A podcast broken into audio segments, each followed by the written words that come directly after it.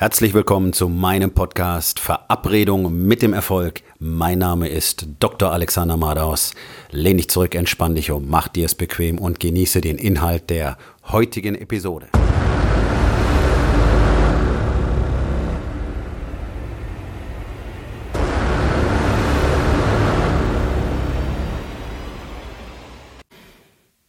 Heute mit dem Thema Angst ist ein grünes Licht. Dinge, die neu sind, Dinge, die ungewohnt sind, Dinge, die man noch nie getan hat, machen einfach oft Angst. Kennt jeder, passiert in allen Lebensbereichen, kann beim Sport passieren, äh, kann in der eigenen Beziehung passieren. Ja. Äh, das erste Kind wird erwartet, da entstehen auch Angstgefühle dabei. Oh Gott, werden wir das alles managen können? Wie wird das sein? Werden wir noch schlafen können? Wie wird mein Business möglicherweise darunter leiden, wenn ich nicht mehr schlafen kann? Was wird mit unserer Beziehung? Wie werden wir uns das aufteilen und so weiter? Ähm, es gibt viele Sportarten, die erstmal Mut und Überwindung ähm, verlangen. Paragliding, Downhill Mountainbiking zum Beispiel, was ich gemacht habe, eine ganze Weile lang. Ähm, ja, es ist etwas, es ist neu, es ist nicht ungefährlich, es äh, erfordert bestimmte Fertigkeiten und äh, Fähigkeiten und Kenntnisse. Die musst du erst erwerben, da musst du dich erst hin vorarbeiten. So, das Ganze erfordert natürlich dann entsprechenden Einsatz. Ähm, und auch den ein oder anderen Sturz, jetzt wörtlich oder im übertragenen Sinne. Und ähm, natürlich kennt das auch jeder, der ein eigenes Business hat. Äh, da gibt's ständig angsteinflößende Situationen. Und der Punkt ist halt, dass gerade im Business das Wachstum immer nur jenseits der Angst liegt. Das heißt, du musst neue Dinge tun, du musst neue Wege gehen, du musst neue Investments machen, du musst möglicherweise auch tatsächlich mal was riskieren. Ja, das ist so das typische Gespräch, was ich mit äh, Selbstständigen habe, die also noch gar keine wirklichen Unternehmer sind, wenn es darum geht, die erste Kraft oder die ersten Kräfte einzustellen. Ja, was ist, wenn wir dann nicht genügend Aufträge haben? Dann habe ich ja die Personalkosten, also stelle ich dann erstmal keinen ein. Ja, dann machst du halt selber alles äh, weiterhin selbst und wirst nicht wachsen können, weil du nicht skalieren kannst. Du hast halt eine Leistungsgrenze. Das ist ja das, was den allermeisten, also 99 Prozent der Selbstständigen auch tatsächlich passiert, die nicht tatsächlich irgendwann diesen Schritt machen und sich Leute holen. Ähm, und das machen ja eben die wenigsten. Die rotieren einfach wie die Wahnsinnigen, ähm, stecken ein bisschen Geld ein, dass sie deutlich entspannter und oft auch mehr davon bekommen können, wenn sie irgendwo angestellt wären und können nie wirklich wachsen. Ja. Also Selbstständigkeit ist selbst und ständig, wie man so schön sagt, das ist gar nicht lustig, das ist eigentlich ganz beschissen. Also entweder du bist Unternehmer oder du bist irgendwo angestellt. Das dazwischen macht eigentlich überhaupt keinen Sinn, meiner Meinung nach. Ja. Ähm, und das ist halt ein ganz, ganz furchtbar schlechtes Argument. So wie das Argument, ja, das fühlt sich jetzt irgendwie gerade nicht gut an oder was ist, wenn das nicht klappt, ja, und da machst du es halt nicht. Gut. Das ist zwar die Option, wie dein Unternehmen wachsen kann, aber du machst es nicht, weil du Angst hast, dass es nicht funktioniert, also wird dein Unternehmen nicht weiter wachsen. Fällt dir auf, wie wirr das Ganze ist? Ja, das ist der Punkt. Und trotzdem macht die überwiegende Anzahl eben nicht das, was gemacht werden muss, sondern hoffen erstmal, dass es von selber besser wird. Ja, tatsächlich, das machen die allermeisten. Die hoffen erstmal, dass irgendwie sich was ändert, dass es irgendwann besser läuft, dass sich, was weiß ich, die Wirtschaftslage wieder verändert oder dass der Krankenstand sich verändert oder whatever. Also Hoffnung ist keine Strategie. War sie niemals. Das Einzige, was eine Strategie ist, ist Aktion. Angst heißt immer Aktion. Angst heißt, das ist genau das, was du tun musst. Und das ist ein Weg, den ich immer schon genommen habe. Schon lange, bevor ich überhaupt jemals dran gedacht habe, ein Coach zu werden und bevor ich dann ähm, all das gelernt habe, was ich in den letzten Jahren lernen durfte. Ich habe immer schon mir Dinge gesucht, die mir Angst machen und dann habe ich genau das getan. Also ich war ein sehr, ja, wie man so schön sagt, ein zartes Kind. Also ich war so ein dürres Bürschlein. Ja, ich war, ich habe nicht wenig gegessen, aber das war halt meine Genetik und ich habe eigentlich meine ganze Kindheit und frühe Jugend äh, so ausgeschaut, als würde mir keiner was zu essen geben. Da war ich wirklich tonnenweise Zeuge mich reingestopft.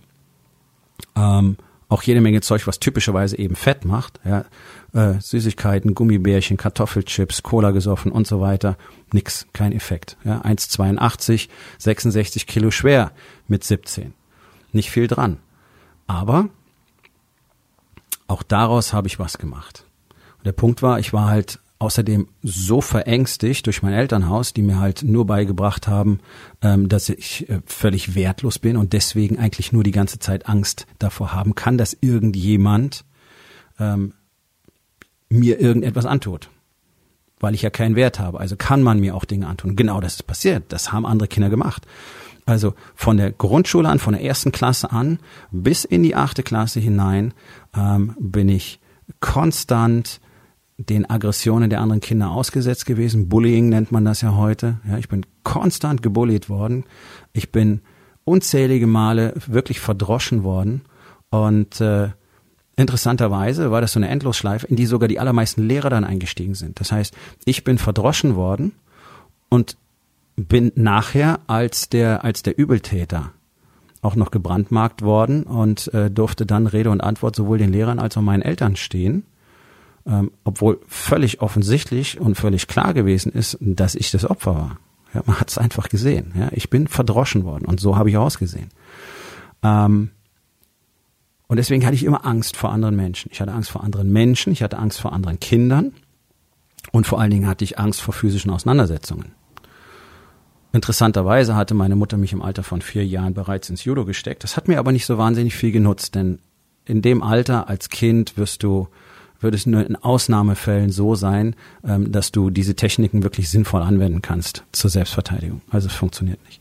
Ich habe dann aber tatsächlich im Alter von knapp 17 ähm, weitere Kampfsportarten für mich entdeckt und sehr schnell gemerkt, dass dort mein Talent liegt. Und ich habe dann eine sehr steile Kurve, eine sehr steile Leistungskurve genommen, bin extrem stark und ähm, ja, tatsächlich sehr gefährlich geworden. Und das hat mein Selbstvertrauen enorm gestärkt. Und genau das hat dazu geführt, dass ich mich dann eben mit 18 dazu entschieden habe, zum Militär zu gehen. Und zwar ähm, zu einer Einheit. Ich wollte zu einer Einheit, ähm, wo es sehr extrem ist. Ich bin dann auf Platz Nummer zwei, was das angeht, gelandet, also bei den Next Extremen sozusagen. Und habe gleichzeitig mein erstes Business aufgebaut, damals nur als Selbstständiger. Ähm, eine kleine Sicherheitsfirma und habe zehn Jahre lang, ähm, also wirklich fast täglich mit physischen Konflikten jobbedingt, berufsbedingt gelebt. Und habe dadurch die Angst davor abgebaut. Also ich habe mir gezielt eine Situation gesucht, in der ich ständig physischen Auseinandersetzungen ausgeliefert bin, damit ich lerne, damit richtig umzugehen. Das gleiche habe ich später gemacht im Downhill Mountainbiking. Das hat mir auch sehr viel Angst gemacht. Ähm, auch da bin ich so lange angetreten, bis ich es konnte. Und ich habe es tatsächlich auch in meiner Laufbahn als Arzt getan.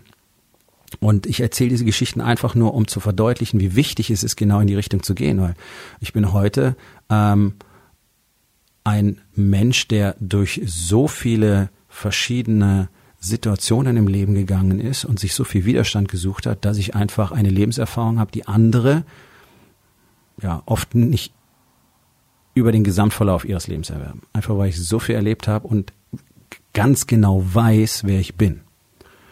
Ja, eben zum Beispiel dadurch, dass ich weiß, was Aggression, physische Auseinandersetzung bedeutet, wie man das Ganze kontrolliert und wie es besser geht.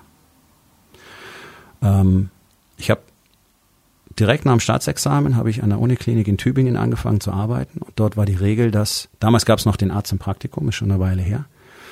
Und damals war die Regel, dass die ersten Nachtdienste, also Bereitschaftsdienste, glaube ich, erst nach drei oder sogar nach sechs Monaten zu absolvieren sind. Ähm, jetzt war es aber so, ich hatte mein ganzes Studium lang äh, im Krankenhaus gearbeitet und dort die letzten Jahre bereits auf Intensivstationen und hatte da sehr viel Erfahrung erworben und hatte da auch sehr viele Dinge schon tun dürfen unter Aufsicht von Ärzten, die ich später als Arzt eben auch können und wissen muss. Also ich war meinen ähm, Kollegen auf dem gleichen äh, Stand weit voraus. Ja, also alle, die mit mir zusammen Arzt im Praktikum waren, hatten nicht annähernd die Erfahrung, die ich hatte. Mir hat der Gedanke davor, alleine für so eine komplette Klinik nachts verantwortlich zu sein, irre viel Angst gemacht. Und dennoch habe ich darum gebeten, möglichst früh damit anfangen zu dürfen, Nachtdienste zu machen. Und das war, ich war gerade sechs Wochen in der Klinik und dann hat man mir das tatsächlich genehmigt. Einfach weil ich sehr plausibel darstellen konnte, dass ich offensichtlich deutlich mehr kann als ein IP normalerweise an dieser Stelle und deswegen durfte ich Nachtdienste machen. Das Ganze hat sehr gut verdient, äh, verdient, äh, funktioniert. was mir den Ärger meiner Kollegen eingebracht hat, weil dann hat der Chef gemeint, ja wieso, wenn der das kann, können das alle anderen auch und auf einmal mussten sie halt auch die Nacht- und Bereitschaftsdienste machen und dabei war es doch so schön einfach nur, ähm, ja, sozusagen einen 9-to-5-Job zu haben und sich eben nachts und am Wochenende um nichts scheren zu müssen. Und es war dann schlagartig vorbei, viel früher als gedacht. Willkommen im richtigen Leben. Aber genau das ist der Punkt. Es hat mir Angst gemacht und deswegen habe ich mir das ausgesucht. Natürlich habe ich mir die ersten Monate genau wie jeder andere Arzt auch, ähm, in die Hose geschissen, sobald der, sobald der Dienst anfing. Weil du bist halt alleine verantwortlich für weit über 100 Patienten. Und da ist jeder noch so komplizierte Shit dabei. Vom einfachen Sodbrennen bis hin zum Zwischenfall auf der Knormarkstransplantationsstation. Ja, so. Was passiert? Du wächst. Du wächst exponentiell innerhalb kurzer Zeit. Du musst Fähigkeiten und Kenntnisse erwerben, um das Ganze zu managen. Und du bist, lernst einfach, was passiert, wenn du unter Stress gerätst. Und du lernst die Dinge zu handeln und lernst sicher in diesen Situationen zu werden. Und irgendwann passieren diese Situationen wieder und auf einmal kannst du sie managen. Ohne Angst. Und ohne diesen extremen Stress. Und das ist der Punkt. Wenn du nicht in Richtung der Angst gehst, wirst du niemals die Fähigkeiten, Techniken und Kenntnisse erwerben, die du brauchst, um solche Situationen zu managen. Und ich werde das immer wieder so machen. Ich habe es immer wieder so gemacht. Ich habe es in den letzten zwei Jahren immer wieder so gemacht. Ich werde mir immer wieder diese Widerstände gezielt heraussuchen und sie dann überwinden. In den letzten zwei Jahren ähm, sehr viele extrem harte physische Events, ähm, vielfach mit ähm, ehemaligen und auch noch aktiven äh, Mitgliedern von Elite-Militäreinheiten ähm, habe ich durchgeführt. Und bin daran jedes Mal entsprechend gewachsen. Natürlich ist es scary shit, wenn du weißt, du wirst jetzt 14 Stunden lang extremste physische Belastung über dich ergehen lassen müssen und du hast keine Ahnung, was da genau passiert.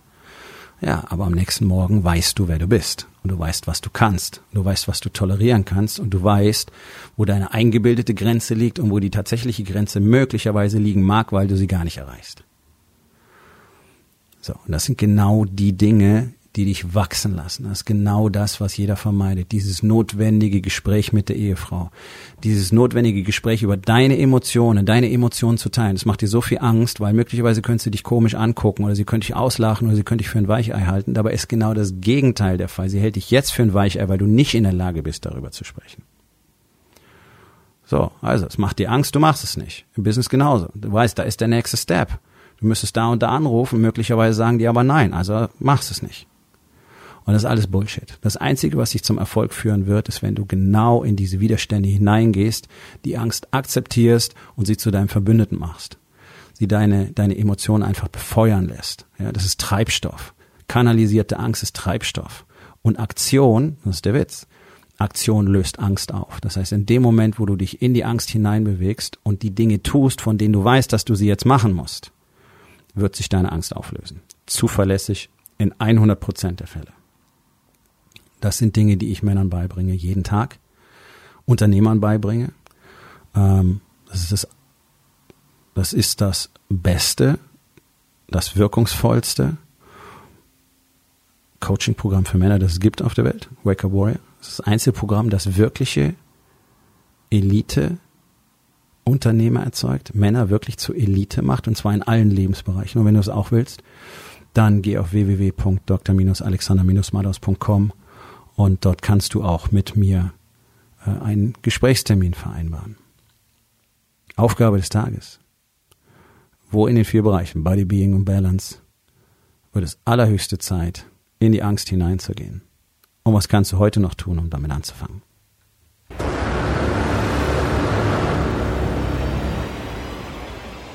Das war's für heute von mir.